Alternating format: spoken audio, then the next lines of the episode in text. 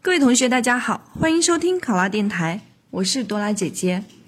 我们今天的题目是：某乡镇是新农村建设的试点镇，该镇现在要新修一条道路，你亲戚的房子必须拆迁，但是协议一直没有达成，领导让你去处理，你该怎么做？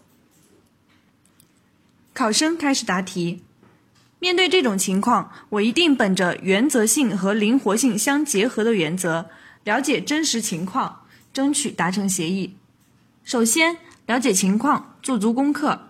一方面，我要就本地房子拆迁的相关政策规定进行充分的了解和学习，就拆迁补偿安置、拆迁补偿标准等做到心中有数，以便后期顺利解决问题。另一方面，我会跟前期负责拆迁的同事了解情况，询问亲戚为何不愿意签署拆迁协议，并将情况做好记录。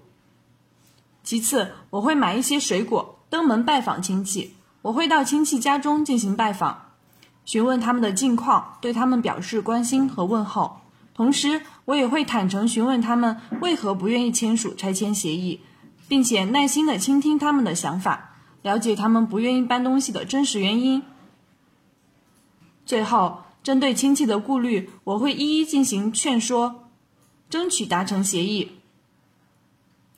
如果亲戚是对拆迁之后的安置问题有顾虑，我会向亲戚详细的介绍政府的安置政策，告诉他新的安置房良好的条件，打消其顾虑。如果亲戚是在老地方住习惯了，不舍得离开，我会在表示理解的同时，对亲戚进行耐心的劝解。一方面告诉他这里的新修路对于全镇人来说都是好事儿，以后镇里的人无论去哪都是方便了。而且也有益于我们镇里经济的发展。另一方面，告诉亲戚，周围的邻居都搬走了，现在就剩他们一家，而新的安置地，大家也都还住在一起，还能够是邻居，住久了也跟原来的地方一样，都是家了，从而打动亲戚。如果亲戚是想争取更多的补偿款，那么我会告诉亲戚，补偿的标准是严格按照政府的规定，每家每户都是一样的标准。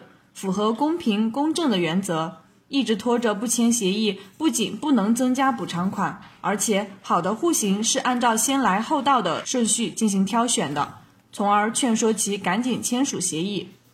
总之，我相信亲戚也是通情达理之人，一定能够听从我的劝解，尽快签署拆迁协议。而且，我也会积极的帮助亲戚搬迁，让他们一家能够在新的环境中开心的生活。考生答题完毕。想要获得本题的思维导图以及更多的公考资讯，请关注“考拉公考”微信公众号。上考拉考上了，我是多拉姐姐，咱们下期再见。